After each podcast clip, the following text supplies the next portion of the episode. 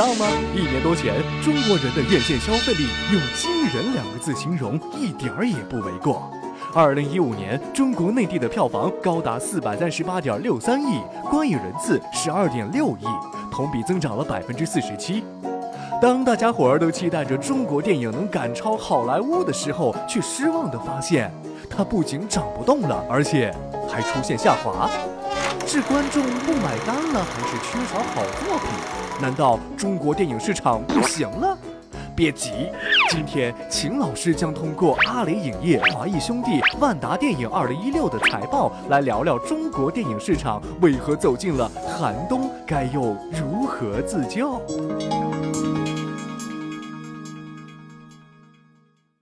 各位网友，大家好。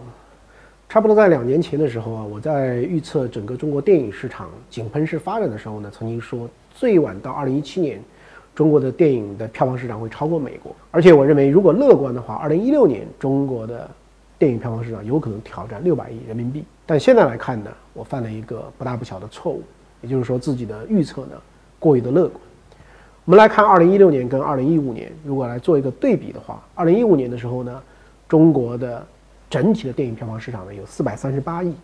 但是呢到了二零一六年只有四百五十五亿，只增长了几个百分点。如果看观影人数的话呢，二零一五年的时候呢，我们有十二点六亿，那么二零一六年的时候呢，十三点八亿，增长了百分之九点五，也没有达到两位数的增长。所以二零一六年呢，成为了中国电影市场的一个寒潮年。那么在这一年，不要说达到六百亿去这个追赶美国，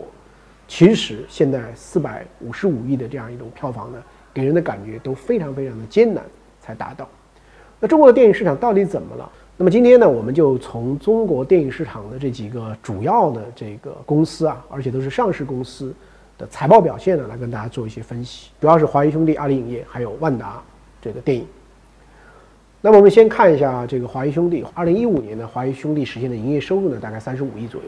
那么营业利润呢，啊，十一点七七亿。那么净利润呢，大概是八亿出头。表面看呢，这些数据还可以，但跟前一年相比呢？都有一定的下降，比如说营业收入下降了接近于百分之十，那么营业的利润呢下降了百分之十五，而净利润呢下降了百分之十七，而且呢，呃，还有一些这个资深的分析师啊，他做了一些研究，发现呢，如果剔除非经常性的损益之后啊，这个华谊兄弟在二零一六年应该是亏损的，应该亏损四千多万，而在前一年二零一五年呢，如果扣除非经常性的损益之后呢，它还有四点七二亿的一个净利润。所以你想想看，如果扣除非经常损益，前一年有四点七二亿的净利润，今年竟然是亏损四千多万，那其实这个差距呢是非常非常大的。那什么是非经常性的损益呢？也就是说不是经常有的啊，是一次性的产生的这个盈亏。那华谊兄弟我们知道，因为它投资了很多的其他的这个公司，特别是啊手游这一类的公司呢，那同时呢，它还投资了在新三板上市的一个英雄互娱。那这家公司呢，是一个做电子竞技的这样的一个公司啊，做的是非常非常成功，去年就有五亿多的利润，所以这两块加在一起呢，就去年非经常性的损益呢，就是这个正的十一亿多。那么前面已经说到了，它一共实现的营业利润呢，也就十一亿多，所以把这个非经常的损益冲掉它的营业利润以后呢，它其实是一个这个亏损的这样一个状态。所以我们看到华谊兄弟应该说交了这一张的答卷呢，是非常不能让人投资者满意的。那么华谊兄弟的创始人之一王中磊在跟投资人见面的时候呢，也很坦诚地说：“说我们从来没有想到过，这个亏损是一种什么样的感觉？就过去是没有想到过这回事，现在突然亏损了。那么华谊兄弟整个的一个情况啊，到底是什么产生的呢？啊，我们首先要看华谊兄弟的基本的一个业务的结构，它的业务结构呢，基本上是三块，占它整个业务百分之七十的话呢，啊，是它的这个影视娱乐。那么第二块呢，是它的。这个互联网娱乐就是投资的很多的啊手游啊电竞啊这类这个公司，那么最后一块呢是它的这个版权授权一些实景的一些娱乐，也就是说一些比如说电影小镇啊等等这样的主题公园等等等等。那么在华谊兄弟整个的业务里面，目前最核心的是什么呢？目前最核心的还是它的影视娱乐，也就是这个拍片子。可是呢，在去年的时候呢。它的三部非常主要的片子呢，其实都有这样或者那样的问题。那么它三部最主要的片子呢，就是《老炮儿》，我不是潘金莲，啊，以及，呃，《罗曼蒂克消亡史》。那么这三部片子呢，老炮儿呢不是华谊兄弟主投主控的，而这个我不是潘金莲呢，因为跟院线的有一个这个武艺的一个对赌呢，啊，加上这个当时的排片中的这个纠纷了，我们大家都知道，当时冯小刚还专门写了一封信给这个王健林，而且在互联网上呢，跟王思聪啊还有一段这个强烈的这样的一种这个纠纷。那么这个片子呢，也没有获得应有的这个成绩。那么《罗曼蒂克消亡史》呢，这部片子虽然有章子怡和这个葛优加盟，但是呢，这片子可能拍的太文艺或者其他的原因，最后的票房呢只有一点二亿，所以呢也是不成功的。那么还有像《摇滚藏獒》呢，最后的片子呢也只有三千多万的这样一个票房。所以在去年他一共投的这个十部片子里面呢，真正能够强有力的、有非常良好的票房表现的，实在是乏善可陈。所以我看到有些网友在这个啊朋友圈里说，华谊兄弟是不是有些老化了？那么我们再来看一看阿里影业。说到阿里影业啊，新闻是此起彼伏，是不断的啊。特别是这个赵薇曾经是阿里影业的啊非常大的股东，所以呢，阿里影业这个起家的时候，大家对于它未来啊能够借助淘宝的这种数据有这个电影的众筹，大家曾经是深怀这个信心。那么最新发布的这个二零一六年的财报呢，也让人是这个跌了这个眼镜。那么看了一下这个数据啊，二零一六年的公司的营业收入呢是九点零五亿。啊，这个是增加的比较明显，增加了百分之两百多，但是呢，净亏损呢是九点五九亿，而二零一五年的时候呢，阿里影业呢还有四亿多的一个这个利润。那么根据阿里影业的公告呢，这个净亏损的原因呢，主要是在啊互联网的这个票务方面的这个布局啊，也就是淘票票这个里面呢有大量的啊这个市场费用收入呢，虽然增长了百分之两百多，但是总体上呢远远弥补不了渠道方面的这个投入。那么我们来具体看一下阿里的这个业务的构成。那么在二零一五年的时候呢，阿里的这个业务里面呢，在宣传发行跟它的这个电影制作这方面呢，还是五五开啊。那么到了二零一六年呢，在电影制作这方面呢，其实已经下降到了啊百分之二十五到二十了。换言之，给人的感觉呢，阿里更加像是一个渠道类、宣发类的这个公司了。那么他们不久前啊收购了这个大麦网，其实给人的感觉呢，也是要把大麦网跟淘票票有更加的这个整合。那么说到阿里这个在电影制作这一方面呢？那么在去年呢，主要是这个《七月与安生》，还有这个《摆渡人》。《摆渡人》总体的票房呢是不错的，大概有七亿多，但是呢，它的这个口碑不太好。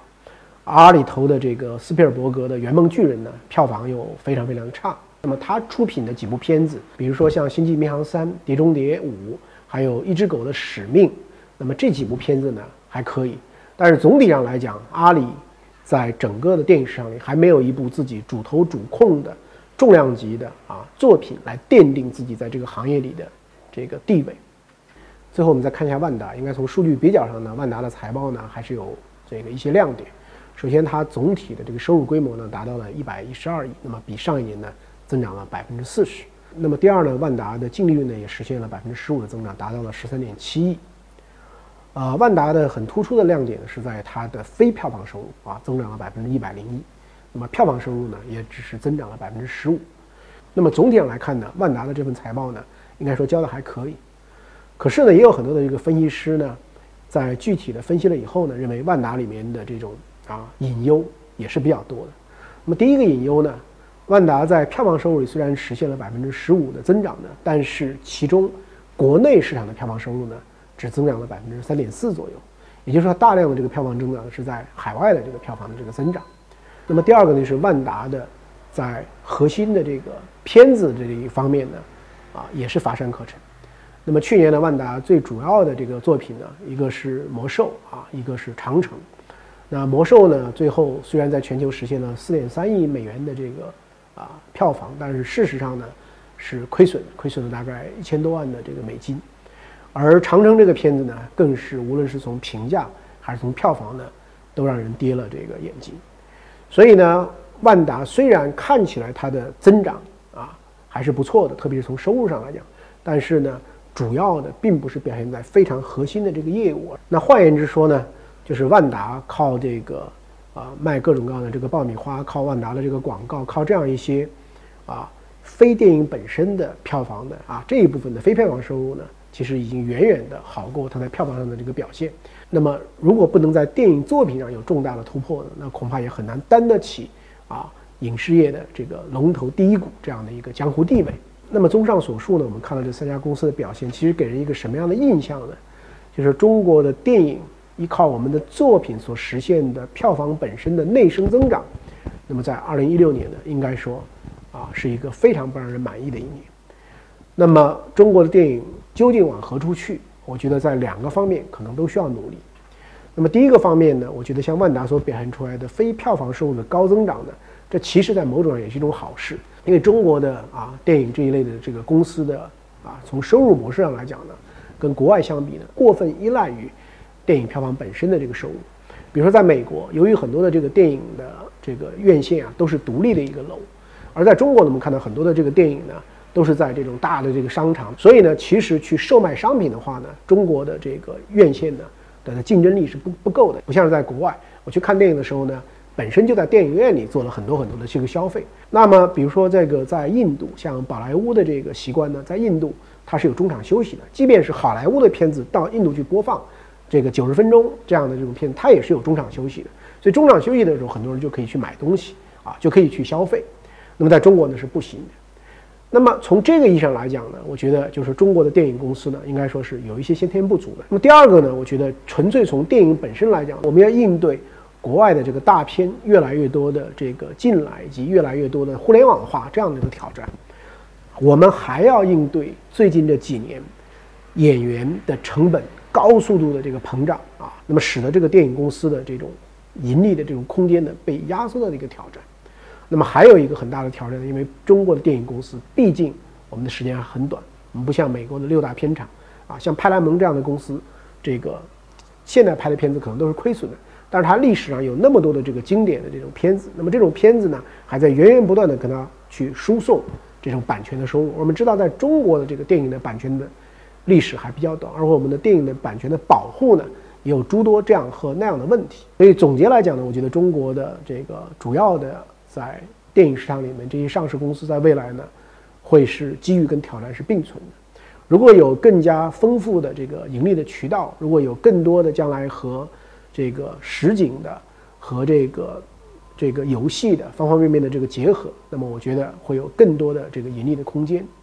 但是这个挑战就在于说，我们究竟能不能拍出特别好的这个作品？然后呢，通过作品真正的去带动这样一种票房，没有人是为了去消费其他的产品到电影院去，到电影院里他们的首选的消费还是作品本身，所以我觉得好的作品才是支撑中国电影市场能够度过像二零一六年这样的寒潮年的最最根本的基础。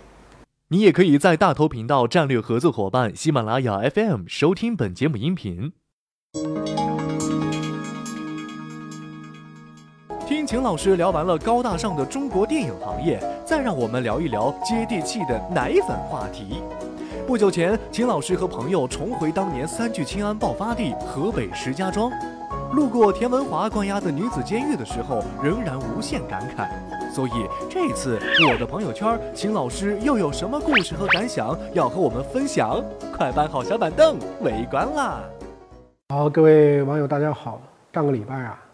呃，我有几个这个乳业的朋友邀请我去河北石家庄，说去看一些这个乳业的这个企业。那么我答应了，为什么呢？因为河北石家庄啊，就是二零零八年九月三聚氰胺事件爆发的爆发地，总部在石家庄的这个三鹿集团，也就是在那场的危机中呢彻底垮掉了。而曾经在中国乳业界赫赫有名的啊田文华，一九四二年出生，六十七岁的时候呢。进了这个监狱。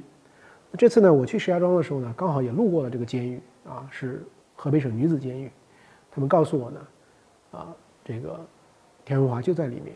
那么跟这些乳业界的朋友聊天的过程中呢，其实他们又帮助我再次再现了当初的啊一些场景。那么使得我深深的意识到呢，其实三聚氰胺事件是整个中国商界过去几十年以来，其实我们交的最大的一笔学费。那为什么会在二零零八年那样的一个时候出现了这个三聚氰胺这个事情呢？因为当时啊，随着这个啊利乐装的这样的这种奶越来越多，原奶是不够的。以前有很严格的一些标准的，当时这些标准都松掉了。以前他们跟我讲很有意思，如果说这个奶送来检验不合格，那么直接就拿一把这个啊红砂就直接丢进去，丢进去什么意思呢？就这个奶你不能再再卖了，不能再用了，这个奶呢回去只能喂猪喂牲口。可是当时呢，由于这个太多人去这个原产地去抢奶了，所以呢，有一些这个送奶户啊，那么就把这个就拿点这个钱，说检查不合格，你不要撒东西，我自己拿走。拿走的到别的地方呢，还有别的人收。那么很多呢，就是不合格的奶呢都被收了。那么三聚氰胺是一个什么东西呢？三聚氰胺其实是提高它的蛋白质含量，是这么一个东西。据这个我的朋友告诉我呢，其实如果是这个吃了一点点的话呢，本身的危害没有那么大，因为你只要是不断的喝水是可以排掉的。但是你想想看，这个小孩子天天喝、天天吃这个这个含有三聚氰胺这样的这个这个奶粉的话呢，就会出问题了。因为呢，它排不出去，它就出现了这个一些孩子的这个肾结石的问题，而且慢慢的从最早的甘肃呢，向别的地方去蔓延。那么我们知道，二零零八年呢就是北京奥运会，所以在那个之前呢，那么三鹿集团看到了有些问题呢，向石家庄市这个汇报的时候呢，石家庄市呢当时呢就这个副市长啊，对对这样的问题要不要继续向上报，就在那里一直不断的这个画问号。那最后呢，因为怕影响这么大的一个盛会啊。所以呢，报的这个延迟了，所以其实一直到是奥运会结束以后，才因为有新闻媒体的这个勇敢的这个曝光，那么才把这个事情给弄出来。二零一三年，习近平总书记到河北去做这个啊共产党员先进性教育的时候呢，那么曾经就提到过说啊，这个有两个事情呢，他一直是觉得啊是啊非常非常大的这个这个遗憾的，一个呢就是说中国有十几亿人。但是呢，踢不出这个好的这个足球，中国足球踢得不行。另外就是说在河北这个地方，这个由于这个三聚氰胺，由于这个这样的这个事情，现在中国的这个家长呢，都跑到外面去搞这个奶粉，以至于外面还要对中国进行限购，这是非常非常的这个难受的。那么，所以我回顾这样一段的这个历史呢，我觉得其实商业背后的本质啊，可能是一种信用。这个信用的建立呢，是非常非常漫长的。所以到今天为止。这个包括我这次接触的这个乳制品企业，他们跟我讲的有些这个听起来我也非常的心酸，因为他们严格的按照这些程序生产出来的这种好的这个奶粉，送都送不出去，因为没有人要。最后到什么地步？有些人把这个送到的这个奶粉自己都一开始不要说自己让小孩吃，连自己也不吃，让谁吃呢？让狗，让这个牲口吃。你看到这个生了吃了以后没什么事儿，然后自己大人吃。大人吃了以后觉得哎还可以，然后才开始让小孩吃，所以你想这样惨痛的这个教训呢，其实是提醒我们所有的这个商界的这些企业啊，这些企业家，在信用的问题上，在质量的问题上，的的确确，这个就是一条红线，这个就是一条底线，你这个失去了，你完全没有办法去想到你要支付多少多少的代价。才能把这个信用给重新建立起来。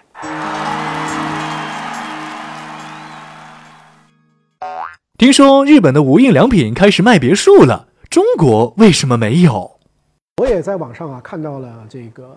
无印良品在日本啊乡间要推出来的这样一个产品。说实在话，我都很动心，而且我觉得真的不贵。但是中国为什么没有呢？我觉得并不仅仅是因为说我们没有像啊无印良品这样有 style、有风格、有追求的这样一种发展商。问题的根本呢，可能是在于土地所有制，就是你都没有办法去符合投标的这样的一种资格。那么在农村呢，在很多的这个啊集体的这个所有制，包括是个人可以去流转的这一部分的宅基地等等，其实是有这样的条件的。但是呢，我们目前整个啊农村土地跟城市土地相互的打通的流转的这样一个城乡统一的土地市场并没有形成。因此呢，我觉得可以说是这个，就算把无印良品放到中国来。也是英雄无用武之地。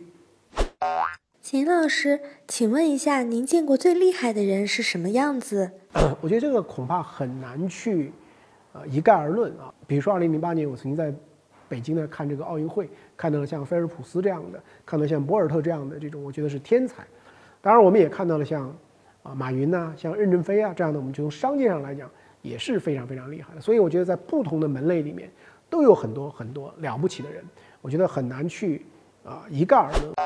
秦老师，请问一下，乐视已经融资了八百亿，为什么还是最缺钱的公司？那你要这样去看呢？乐视的梦想有多大？乐视的梦想是要比苹果还要伟大的公司，在全世界今天的互联网、消费电子等等这样的市场里面，还没有见到过一个公司，